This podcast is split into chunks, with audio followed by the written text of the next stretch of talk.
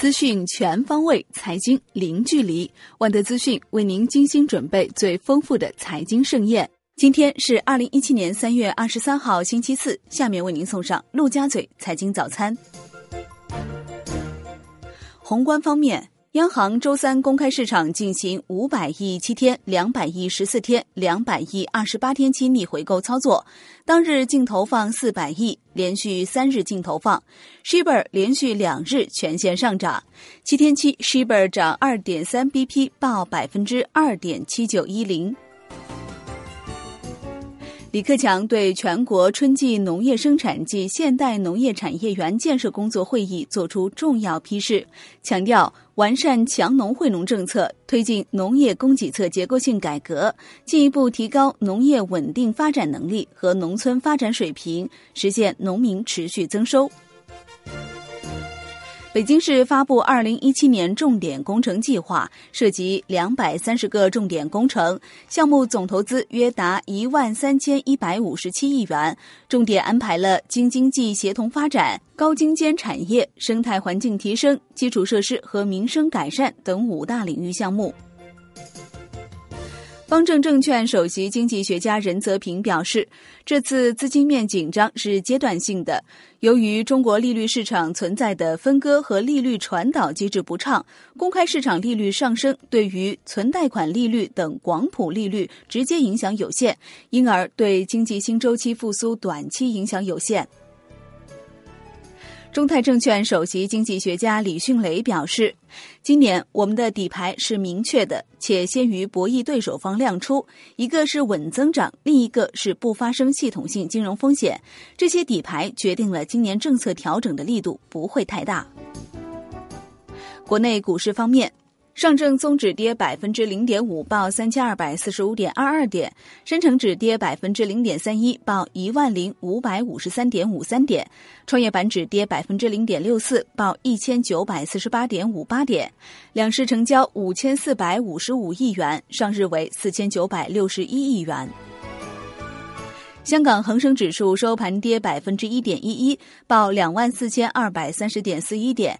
恒生国企指数跌百分之一点七六，报一万零四百五十六点九六点；恒生红筹指数跌百分之一点零七，报四千零三点五六点。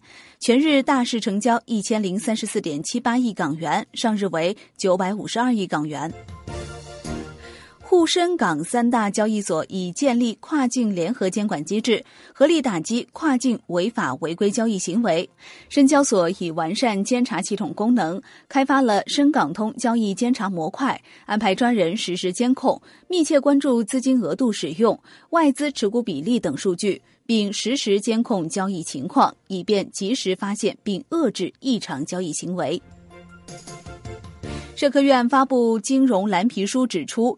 高利润率和高进入门槛将继续利好二零一七年证券基金业的经营数据，股票市场稳定上扬属大概率事件，维持稳定窄幅波动将是股市的主基调。腾讯公布。二零一六年营收一千五百一十九点三八亿元，同比增百分之四十八；年度盈利四百一十四点四七亿元，同比增百分之四十二。公司权益持有人应占盈利四百一十点九五亿元，同比增百分之四十三。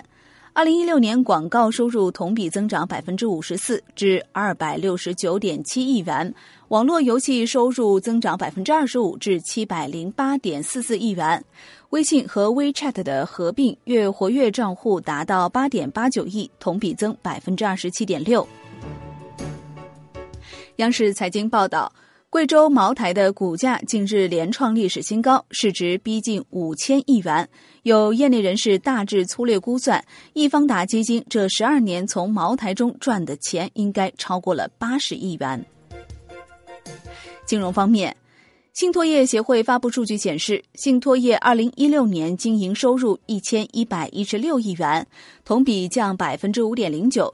六十八家信托公司二零一六年末管理资产规模二十点二二万亿元，预计二零一七年资产规模增速将有所放缓。楼市方面。北京市发改委表示，商品房经营者应在交易场所醒目位置明码标价，实行一套一标，不得收取任何未予标明的费用，不得捏造、散布涨价信息、哄抬价格，不得相互串通操纵市场价格。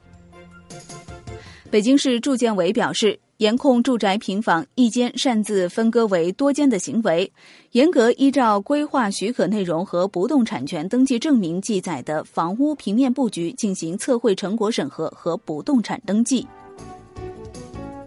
北京青年报报道，北京市住建委对一百三十八个房地产中介机构门店进行了检查，十一家被注销备案，责令关停。国际股市方面。越来越多的投资者怀疑特朗普行情涨势是否终结。白宫发言人斯派塞表示，不应该只看股指一天表现就做出判断。美国股市将继续以惊人的速度上涨。今天的陆家嘴财经早餐就是这些，感谢您的收听，欢迎大家关注万德资讯的微信公众号，您可以用更少的时间了解更精华的资讯。我们明天同一时间再见喽。